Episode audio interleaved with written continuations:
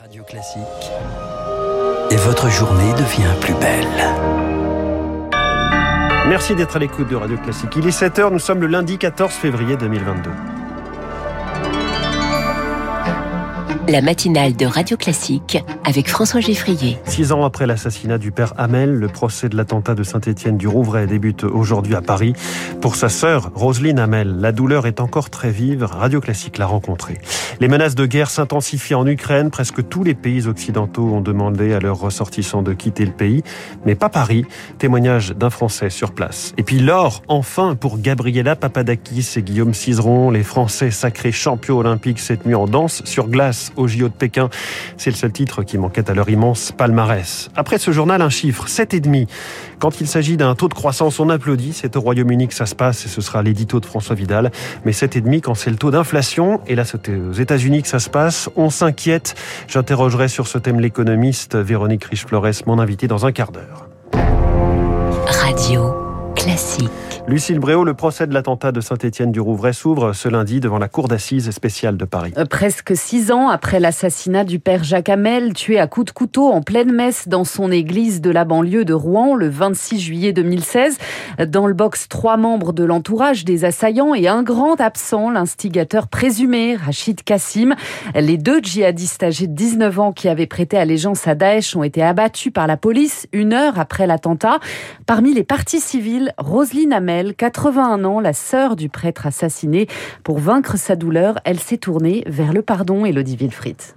La présence de Jacques n'a jamais quitté Roselyne. Il est et restera l'un des piliers de sa vie. Son grand frère, Roselyne l'admire, c'est même lui qui la porte et qui porte sa famille pour continuer à vivre en paix. La haine n'a pas traversé notre esprit malgré euh, ce jour euh, épouvantable euh, de douleur, de déchirure. Le martyr du Père Amel avait donné une invitation à marcher sur ses pas. Serions-nous meilleurs que ceux qui nous persécutent si nous entretenions la haine? Tourner vers le pardon pardon, Roselyne Hamel est guidée par sa foi. Penser ses plaies passe pour elle par le partage. Après des mois de méditation et de questionnement, la sœur du père Hamel a ressenti un besoin, celui de rencontrer la mère d'Adèle Kermiche, l'un des deux assassins de son frère. Je me suis demandé qui pouvait souffrir plus que moi. Ce n'était pas pour lui demander un pardon, euh, c'était pour lui proposer de gérer notre douleur. Nous sommes euh, victimes toutes les deux de ces attentats, même si on arrive à se reconstruire, euh, cette souffrance sera la nôtre jusqu'à la fin des temps. À quelques heures du procès, si Rosine Hamel appréhende que les audiences ne ravivent la douleur, elle nourrit un espoir, celui de pouvoir enfin faire son deuil. Mais le procès doit durer quatre semaines. À noter que le dossier de béatification du père Hamel, que l'Église veut reconnaître comme martyr, est toujours à l'étude au Vatican. Valérie Pécresse vante sa nouvelle France pour son premier grand meeting. Impulser un nouvel élan, c'était l'objectif de ce rassemblement hier devant 7500 partisans au Zénith de Paris. Il n'y a pas de fatalité ni au grand remplacement ni au grand déclassement, a entre autres lancé Valérie Pécresse, reprenant pour la première fois cette expression chère à l'extrême droite. Un discours très ferme sur le régalien, car la candidate LR se s'est prise en étau, devancée par Emmanuel Macron et talonnée par Marine Le Pen et Éric Zemmour dans les intentions de vote, le politologue Benjamin Morel vous avez un électorat à qui elle parle assez difficilement. On voit un électorat de droite très anti-Macron qui juge qu'elle n'est pas forcément la plus euh, différente de l'actuel président de la République. Et de l'autre côté, on a un électorat centriste qui aujourd'hui parie beaucoup plus sur le, le président de la République, d'où peu à peu un vote de conviction réduit à peau de chagrin parce qu'une candidate qui a du mal à camper un espace électoral extrêmement Trop recueilli par Victoire Fort, selon la candidate PS Anne Hidalgo, en évoquant le grand remplacement, Valérie Pécresse franchit, je cite, un Rubicon de plus à Montpellier. Jean-Luc Mélenchon a dénoncé, lui, les inégalités sociales et les profiteurs de la crise devant 8000 partisans. Sur le front du Covid, les cas positifs sont en baisse. De 44% en moyenne sur une semaine, 30 31 000 patients sont toujours hospitalisés, en baisse également sur 7 jours. Attention, si vous pensiez avoir le temps pour effectuer votre rappel vaccinal à partir de demain, le délai maximum sera réduit à 4 mois après la dernière dose. Entre 4 et 5 millions de Français risquent de voir leur passe désactivée.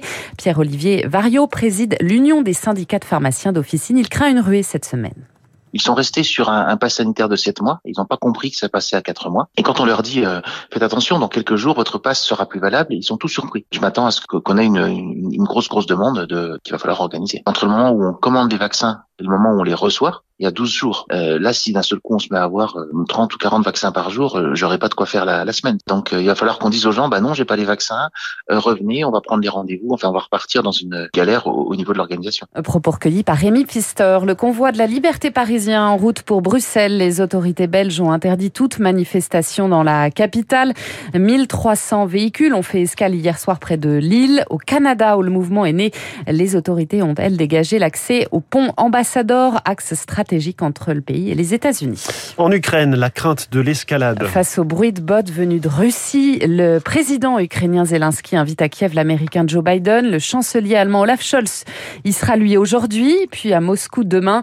La quasi-totalité des pays occidentaux ont demandé à leurs ressortissants de quitter le pays, mais pas Paris.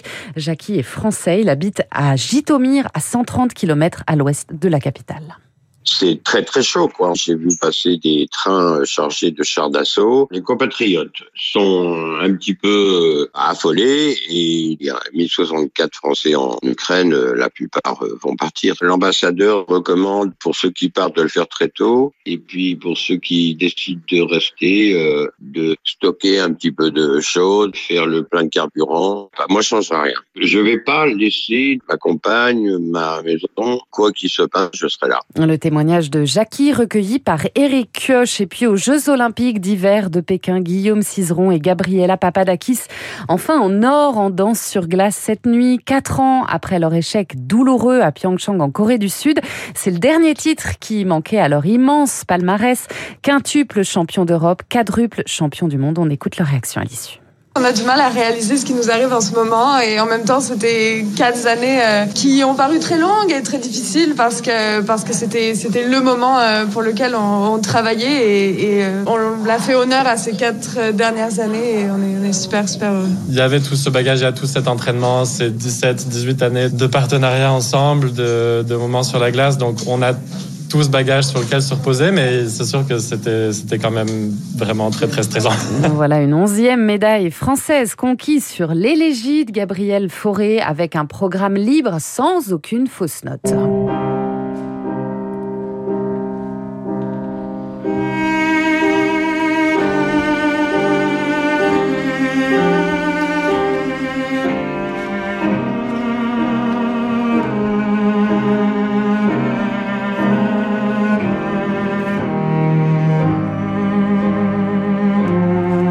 Splendide élégie de Gabriel Fauré pour conclure ce journal de 7 heures de Lucille Bréau. Splendide programme de danse sur glace, bien sûr, de nos deux médaillés d'or, Gabriela Papadakis et Guillaume Cizeron. Ils étaient tout à l'heure au micro de Nelson Montfort euh, sur France Télévisions. Nelson Montfort, qui va venir tout à l'heure euh, nous confier lui aussi ce qu'il a vécu et vu de ses yeux au bord de la piste de glace.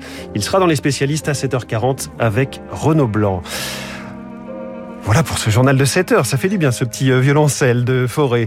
Dans un instant, l'essentiel de l'économie, les titos de François Vidal avec l'économie britannique qui signe le plus beau rebond des pays du G7, mais qui voit arriver le spectre de la rigueur. Puis mon invité à 7h15 avec ce chiffre jamais vu depuis 40 ans aux États-Unis, une inflation à 7,5%. Je reçois l'économiste Véronique Riche-Flores.